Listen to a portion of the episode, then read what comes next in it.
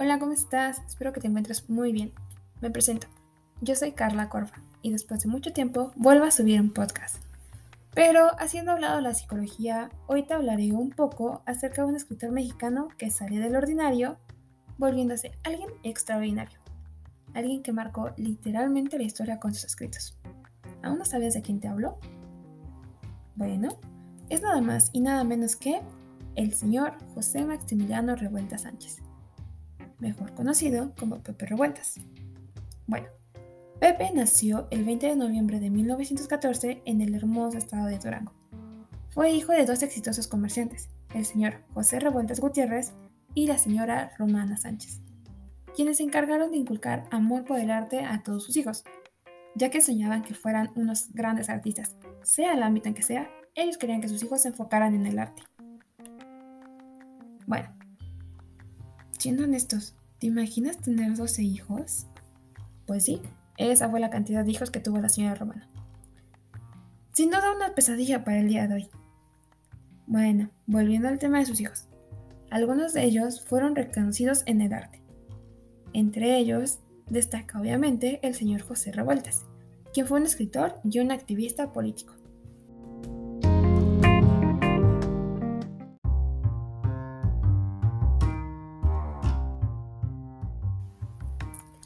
Pepe fue todo un rebelde desde pequeño.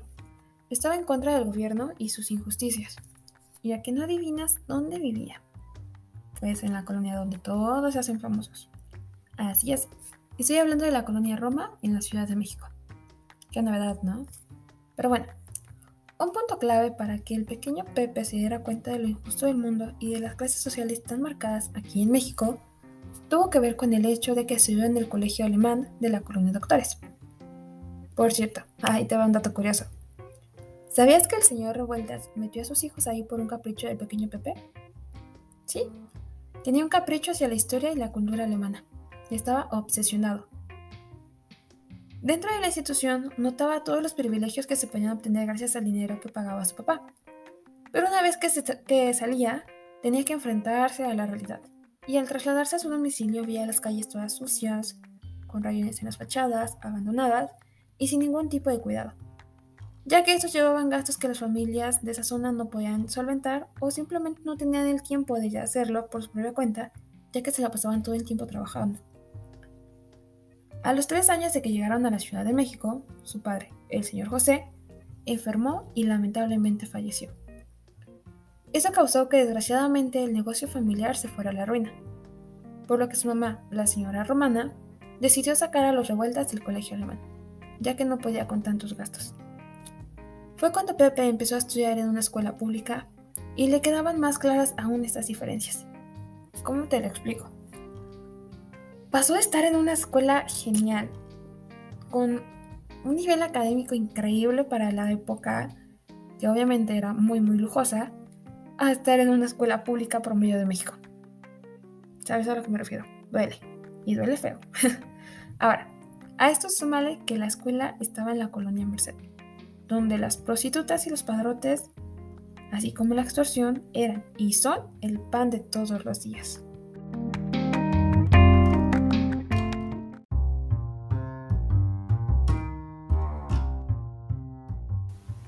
Cuando Romana se da cuenta de todo esto y ve que Pepe se vuelve un rebelde en busca de respuestas, decide sacarlo de la escuela, tan solo cuando tenía 13 años y como toda mamá mexicana, lo metió a trabajar para que no sea un niño y que al menos trabaje si no iba a estudiar. Bueno, pues a los 13 años Pepe empieza a trabajar en una ferretería, donde conoció a Trotsky, un joven con actitud rebelde igual que él.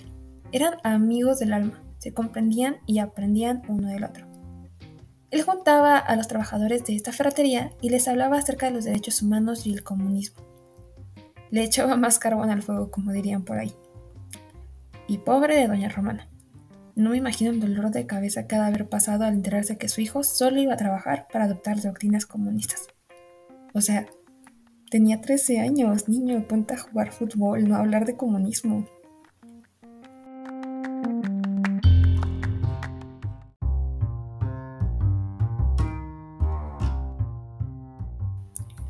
Como era de esperarse, Revuelta se enamoró del comunismo e hizo todo lo posible por unirse al Partido Comunista Mexicano, el PCM. Con ello también venían todo tipo de motivos rebeldes para ser detenido. La primera vez fue en 1929, ya que después de un evento del PCM en el Zócalo de la Ciudad de México, hizo una bandera roja en el asta principal. Para quienes no saben qué es lo que significa este acto, déjenme les explico. Izar una bandera roja en una protesta significa señal de desafío y batalla. Quizá para ti no es mucho este acto, digas nada más agita una bandera y ya. Pero no, se subió al asta principal de la Plaza de México y todo esto lo hizo frente a los federales. A ver, hazlo tú, si tienes mucho valor.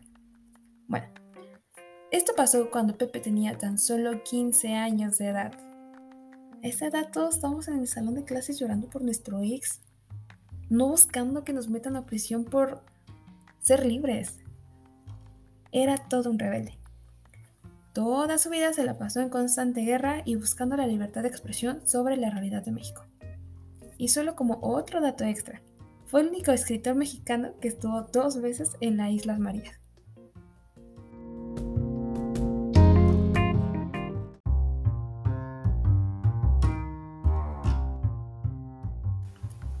Como te mencioné en un principio, Pepe fue un gran escritor y muy reconocido, y una de sus obras principales fueron, en las obras de teatro, Doña Lágrimas, Israel y Nos esperan en abril. En los cuentos, Dios en la tierra y Dormir en tierra. Las novelas fueron las que más pegaban en su tiempo. Entre ellas están El luto humano, Los días terminales, En algún valle de lágrimas los motivos de Caín y el apando. Esos dos últimos fueron los que causaron más impacto en toda su trayectoria. Más adelante analizaremos una de estas novelas. Y los guiones fueron Tierra y Libertad, Los albañiles y Zapata, guion cinematográfico.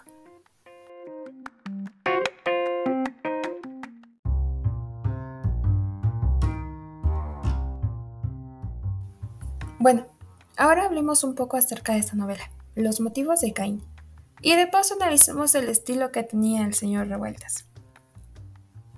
En este escrito, Pepe consigna los motivos que tuvo Jack Mendoza, que era un sargento del ejército estadounidense, para desertar aquí a México, donde Revueltas lo conoce fugazmente, lo escucha y obviamente se inspira para escribir esta novela. La guerra de Corea ha enfrentado a Mendoza con un prisionero comunista que sufre heroicamente la tortura. El coreano y el sargento son de ascendencia mexicana. Uno muere y el otro se hace desertor.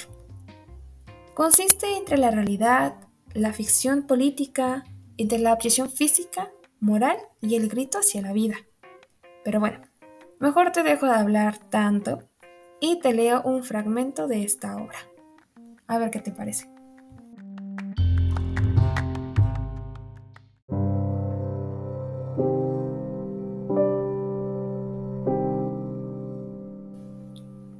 Capítulo 5 Tendido sobre el catre de campaña, dentro de la barranca de su unidad, Jack escuchaba los ruidos distantes y reales de la siempre extraña noche de Corea, noche agresiva, no del todo planetaria, como instalada en algún hueco vacío del universo.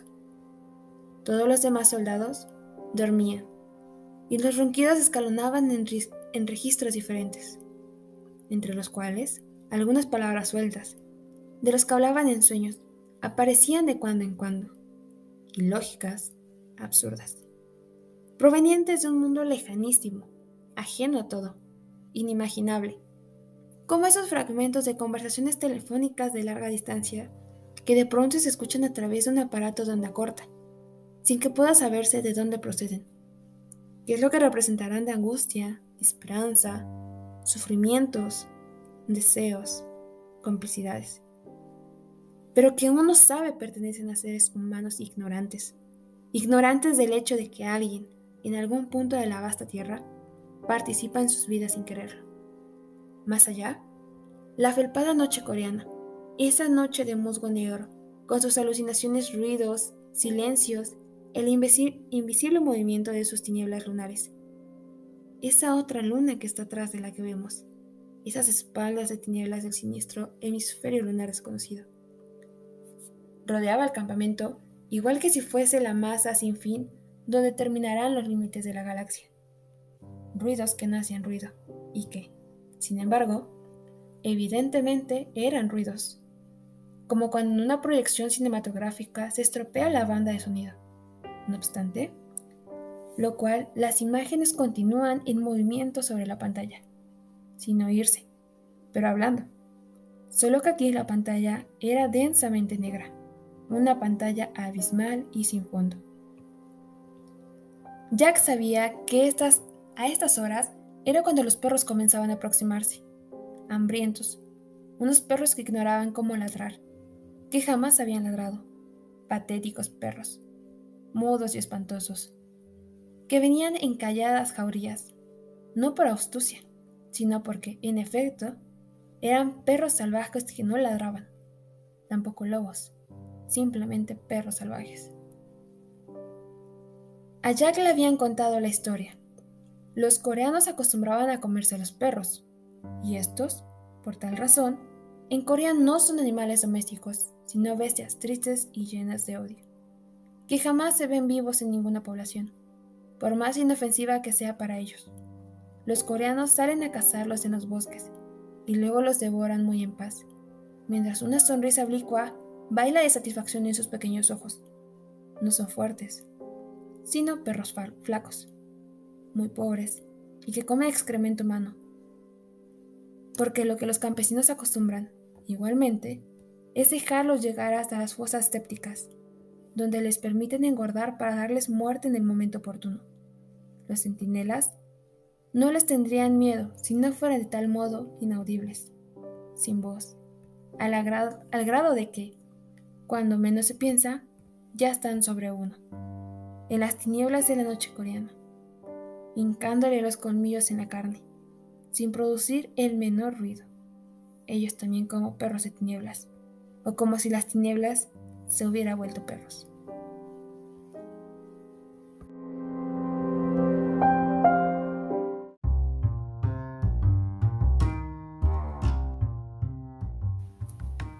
¿Qué les digo? Es una lectura que a mí me tiene fascinada, más este inicio del capítulo 5, porque te transmite esa sensación, te hace sentir que estás en la escena, te hace recordar algún vago momento en el que has estado en un bosque, en la noche, el ver a una persona dormir, el notar cómo cuando nosotros pensamos que el inconsciente está inconsciente, realmente no es así, porque nuestras preocupaciones nos hacen seguir pensando en lo que, en lo que es primordial. Pero bueno, hablemos del género del señor Pepe. La tragicomedia y la lírica se apoderan por completo de este texto, ya que da la visión de su mundo y la plasma en papel, pero con un toque de burla hacia los coreanos y sus costumbres. No lo sé, a lo mejor ustedes piensan igual que yo, a lo mejor no, pero en lo personal siento horrible el saber que los coreanos se comen a los perros, ¿no? Porque aquí en México es un animal que adoramos con nuestra alma y que es parte de nuestra familia casi en la mayoría de los hogares mexicanos. En cuanto a su figura retórica, la topografía es la que más resalta en este fragmento, ya que nos habla de la noche, nos transmite esa paz con su descripción, haciéndonos viajar a un recuerdo. Y esto es en parte lo que hacía característico al señor Pepe en sus escrituras. Pepe Revueltas tenía un estilo único y crudo de ver la realidad. No romantizaba la pobreza, la justicia o la tristeza como algo imposible de obtener. Es algo que era todos los días. No te podía faltar en tu día a día. Y esto fue precisamente lo que lo volvió tan querido entre los lectores mexicanos. Si bien fue arrestado en diversas veces por alzar la voz, fue un representante de cientos de personas que no pudieron hacerse escuchar.